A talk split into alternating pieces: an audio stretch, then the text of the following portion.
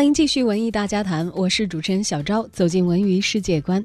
今年呢，好莱坞的环球影业正式推出了《黑暗宇宙》的计划。接下来，这个公司的多部怪物电影都会打着《黑暗宇宙》的旗号出现了。目前呢，《黑暗宇宙》已经包含了五部电影，《隐形人》、《杰基尔博士》、《科学怪人》，以及暂时没有确定主演的《科学怪人的新娘》。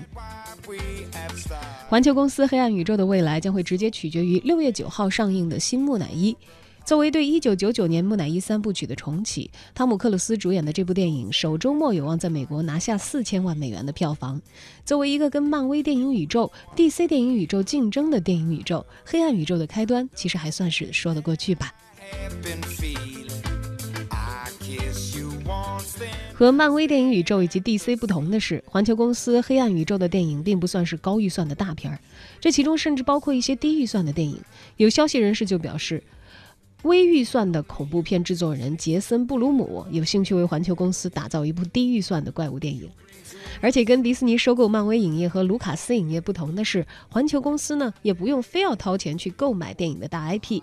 因为这个公司历史上已经拍过很多的怪物电影了。一九三一年就有德古拉和科学怪人，而一九三二年有木乃伊，一九三三年隐形人，以及一九三五年的科学怪人的新娘等等。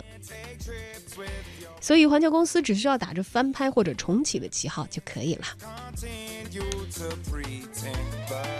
不过，黑暗宇宙这个名字也能让环球公司惹上一些麻烦，因为通过超自然主义的正义联盟和其他一系列的 DC 改编的电影啊，华纳已经采用了黑暗宇宙这个名称。据好莱坞的一些消息人士透露呢，目前华纳公司正在研究方案，随时有可能把环球告上法庭。